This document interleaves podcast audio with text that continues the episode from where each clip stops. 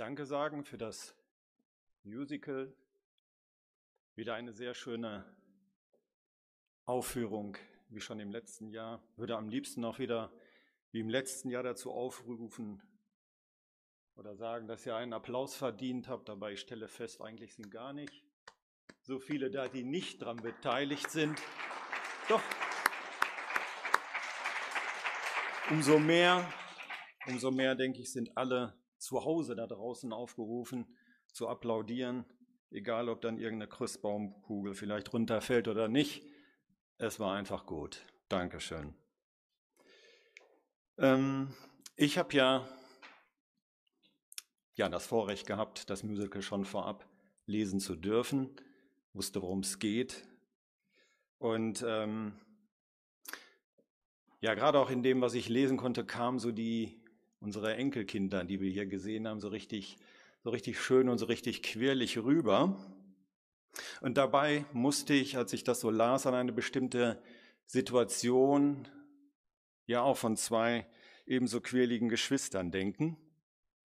Da ist zum einen das kleine Mädchen, es ist in seinem Zimmer, schaut aus dem Fenster nachdenklich, da geht die Tür auf, der größere Bruder kommt herein und fragt ganz unbekümmert, na Schwesterherz, woran denkst du gerade? Ach, an nichts, antwortet das Mädchen leise. So ein Quatsch. Man kann doch nicht an nichts denken. Weiß ihr Bruder, wie so oft, alles besser. Doch, das geht, bat seine Schwester. Ich habe eben gerade daran gedacht, was du mir zu Weihnachten geschenkt hast. Menschen mögen uns zu Weihnachten nichts schenken, aber Gott, Gott hat uns zu Weihnachten ein Geschenk gemacht. Und was für eins. Die bibelfeste Oma hat ihren Enkelkindern sehr schön der Reihe nach entfaltet, was im Einzelnen damals geschah. Und sie hat ihre Erzählung begonnen mit dem Stern.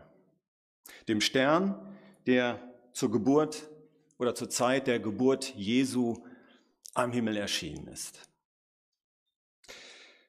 Was wir in der Bibel von diesem Stern und um diesen Stern herum lesen, das klingt vielleicht wie ein Märchen, ist aber kein Märchen. Und das klingt vielleicht wie eine poetische Ausschmückung, ist aber keine. Es sind Dinge und Ereignisse, die Gott ganz sorgsam und mit langer Hand eingefehlt hat. Es sind Dinge und Ereignisse, die an Timing, an Planung und Raffinesse nicht zu überbieten sind. Wir wissen heute, dank Astronomen wie Johannes Kepler, wie präzise der Sternenhimmel geordnet ist, wie exakt die Planeten ihre Bahnen ziehen und dass sie das wie ein Uhrwerk tun. Und so können wir in die Zukunft schauen und zum Beispiel vorhersagen, dass am 9. März 4523, habe mich nicht versprochen, 4523. Die extremste Annäherung der Riesenplaneten Saturn und Jupiter zu erwarten ist. Und beide werden dann eine Stunde lang, auch das weiß man heute schon, eine Stunde lang wie ein einziger heller Stern aussehen. Das ist irre, oder? Wir kennen bereits heute das exakte Datum und das dann zu sehende Ereignis. 2500 Jahre im Voraus. Und genau so können wir in die Vergangenheit schauen und konnte der Astronom Johannes Kepler quasi zurückberechnen, dass es im Frühjahr des Jahres 7 vor Christus zu einem sehr seltenen Ereignis kam. Und zwar zu der großen dreifachen Konjunktion, bestehend aus Jupiter, Saturn und Sonne. Mit der Folge, dass der Planet Jupiter beim Abendaufgang ungefähr 15 Mal so hell leuchtete wie der Saturn. Gott, der Schöpfer. Gott, der Schöpfer, hat sich zur Ankündigung der Geburt seines Sohnes etwas ganz Besonderes einfallen lassen. Er hat sich des Kosmos bedient. Und schön ist, das Wort Kosmos kommt aus dem Griechischen und bedeutet Schmuck. Gott hat also die Menschwerdung seines Sohnes auf dem Planeten Erde sozusagen geschmückt. Er hat sie mit Schmuck verschönert und noch wertvoller gemacht. Er hat sie der unermesslichen Bedeutung gebührend mit dem kolossalsten und imposantesten Schmuck verziert, den die ganze Schöpfung zu bieten hat, die Sternenwelt. Er hat sich standesgemäß, kosmisch umkleidet, wie es für dieses einmalige, einzigartige und bedeutendste Großereignis der Welt angemessen und würdig ist. Wir benutzen heutzutage häufig dieses Wort Großereignis. Was ist nicht schon alles ein Großereignis gewesen und genannt worden? Das, das, was damals passiert ist, war wahrlich das Großereignis.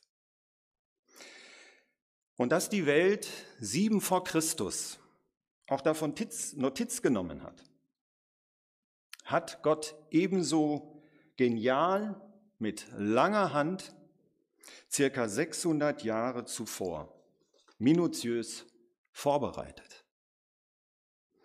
Denn 600 Jahre vor diesem kosmischen Ereignis ging der Stamm Juda in die Gefangenschaft nach Babylon.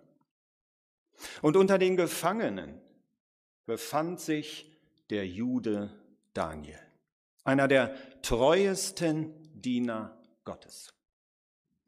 Und Gott sorgte dafür, dass dieser Daniel am Hof des Weltherrschers Nebukadnezar sowohl eine Karriere als Staatsmann machte, bis in die höchsten Positionen, als auch zum Großmeister emporstieg der babylonischen Weisheit.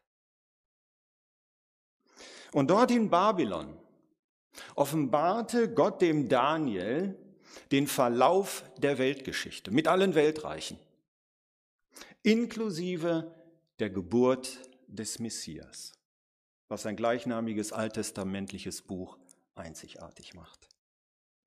Und dank Daniel, dank Daniels Lehren und Schriften brauchten die babylonischen Astronomen nur in ihren Archiven nachzulesen, und sie waren in der Lage, das seltene Ereignis einzuordnen, das sich um sieben vor Christus am Sternenhimmel zutrug.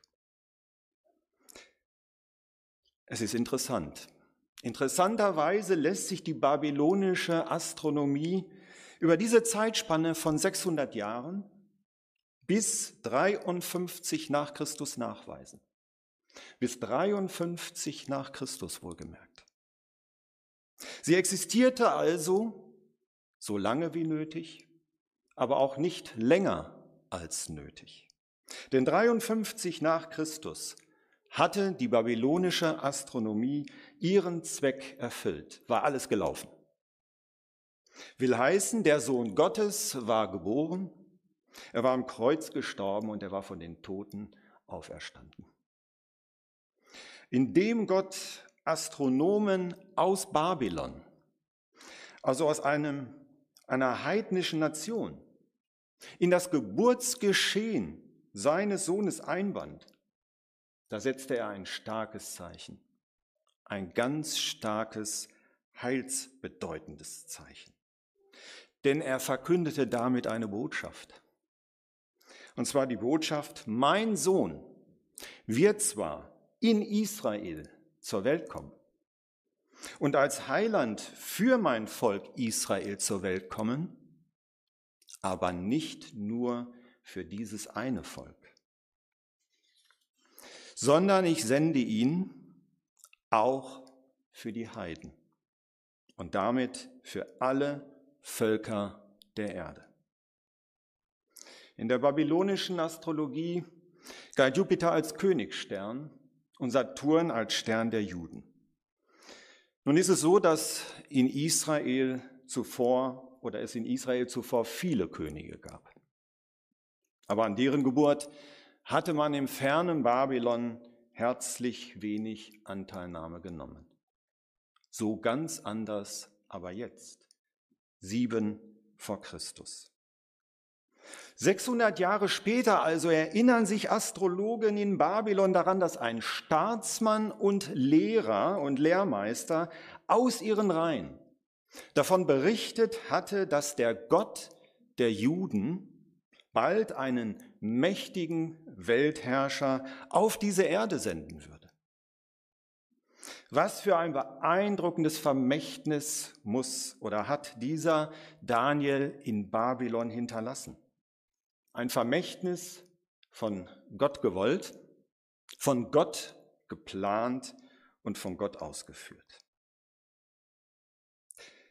Jetzt, jetzt bei dieser Geburt, jetzt nehmen mehrere von diesen Astrologen die fast fünfmonatige und nicht ungefährliche Mammutreise nach Israel auf sich, um diesen einen bestimmten König zu sehen der der Sternenkonstellation nach zu urteilen ein ganz besonderer sein muss.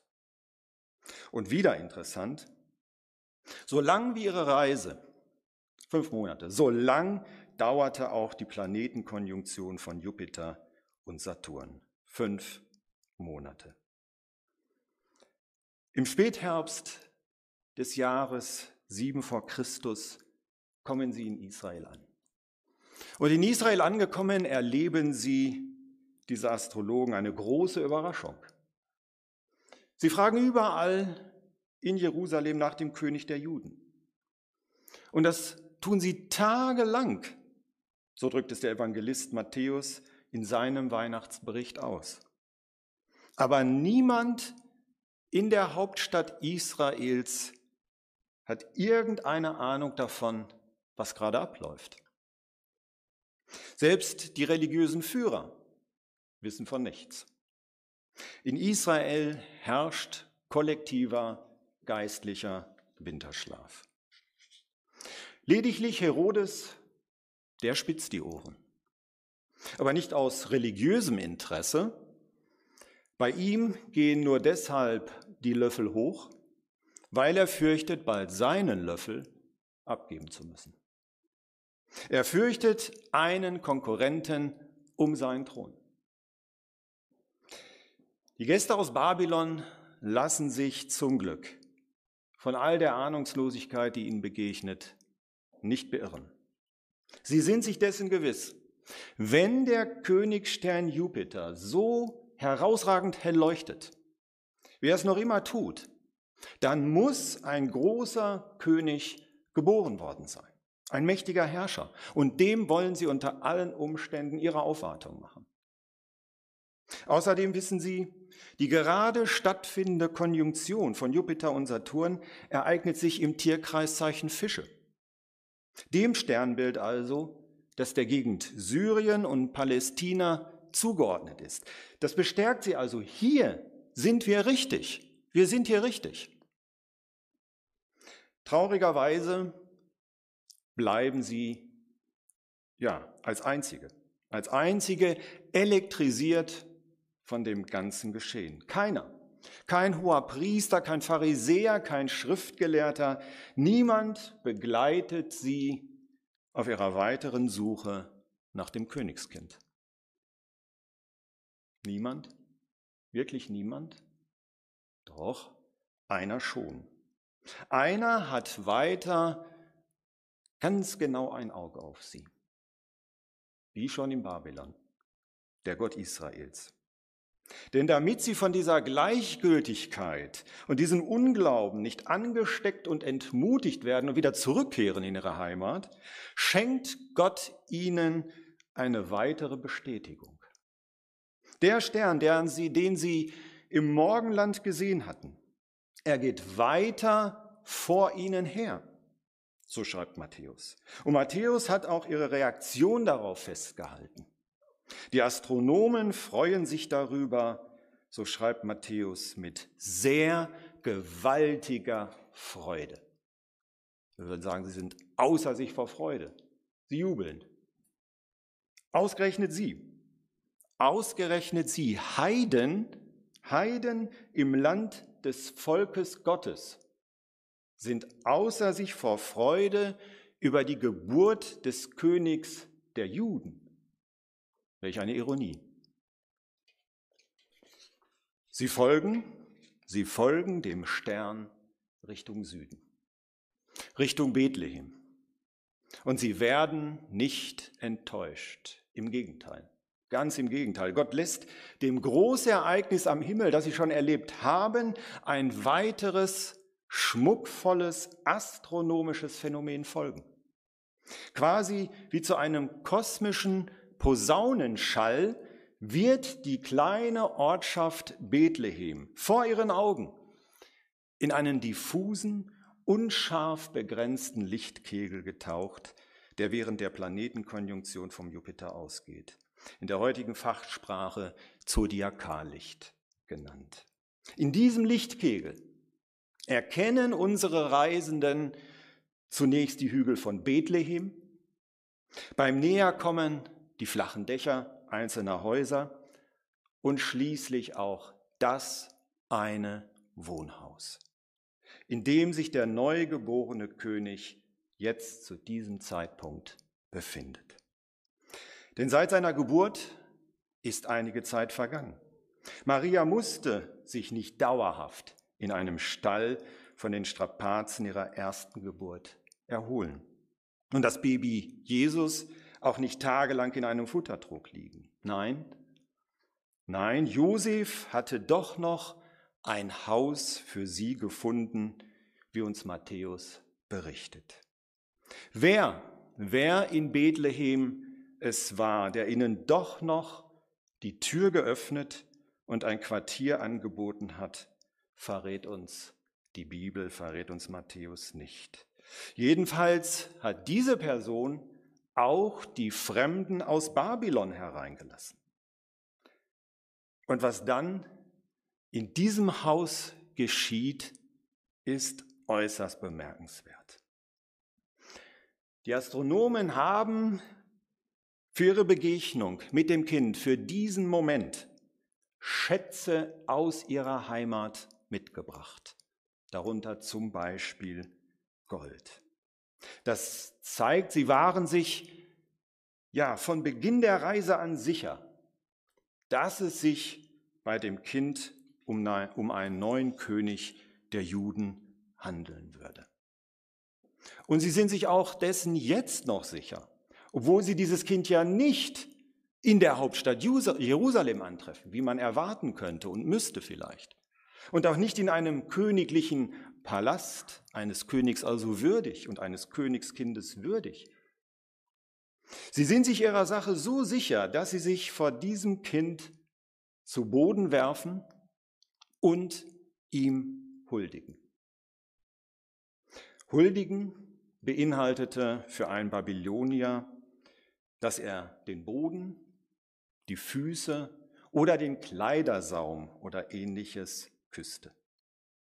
Das heißt, diese hochgestellten Astronomen haben entweder den Boden, die Kleidung oder die Füße des Kindes geküsst.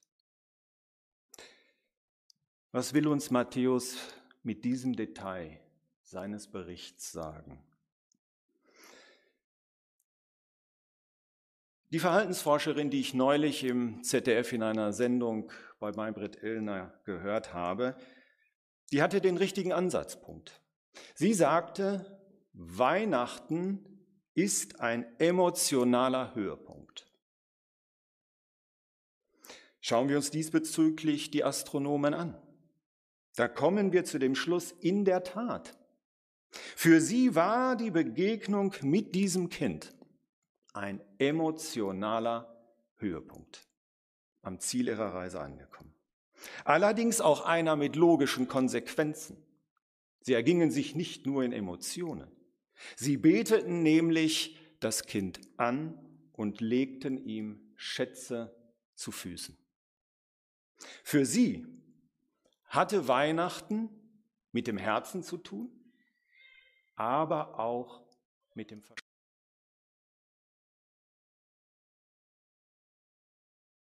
Bethlehem bei diesem Kind gelandet, wenn sie nicht die, Prophet, die, die prophetischen Schriften Daniels geprüft hätten und sich dann bestens vorbereitet auf diese lange Reise, die auch eine Glaubensreise war, begeben hätten. Und genau das ist es. So, so soll die weihnachtliche Reaktion des Menschen auf die Geburt des Sohnes Gottes aussehen. Mit dem Herzen und mit dem Verstand.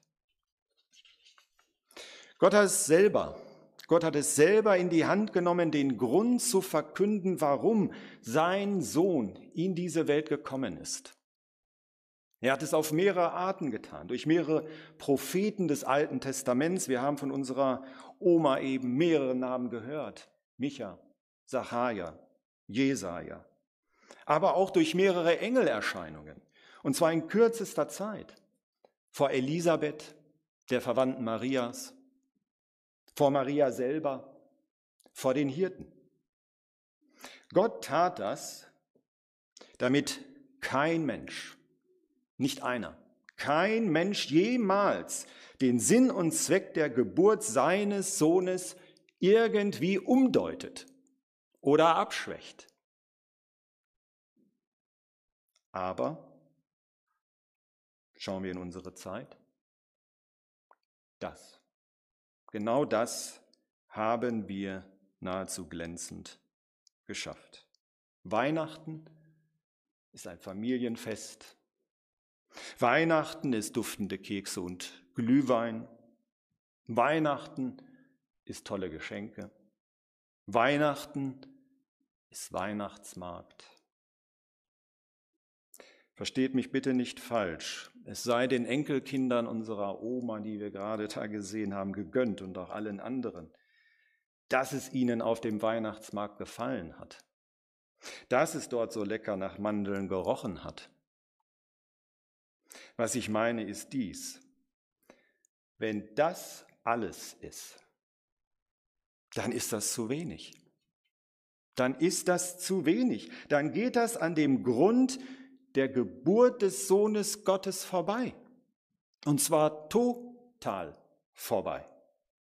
Und mit allen daraus resultierenden Folgen. Folgen? Wie Folgen? Was denn für Folgen? Die Folgen ergeben sich ganz zwangsläufig aus dem, was wir in der Weihnachtsgeschichte der Bibel lesen und was wir ja auch in den Liedern eben gehört haben. Es wurde ja zum Beispiel davon gesungen, dass Finsternis die Welt beherrscht.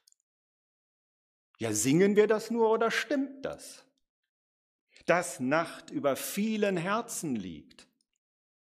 Singen wir das nur oder ist da was dran? Und dass Gott den Lebensretter in die Welt gebracht hat. Ist auch das nur eine Floskel oder stimmt das? Ist das inhaltlich wirklich wahr, einen Lebensretter. Maria hörte die Stimme, die zu ihr sagte, dass ihr Kind ein Opferlamm werden wird durch seinen Tod und dass es sterben wird wegen, ja wegen was? Wegen unserer Sünden. Ja, was ist das für ein krasser Gegensatz zu Glühwein und Keksen auf dem Weihnachtsmarkt, oder? Der Chor hat gesungen, es gibt noch Hoffnung für die kranke Welt. Für die kranke Welt.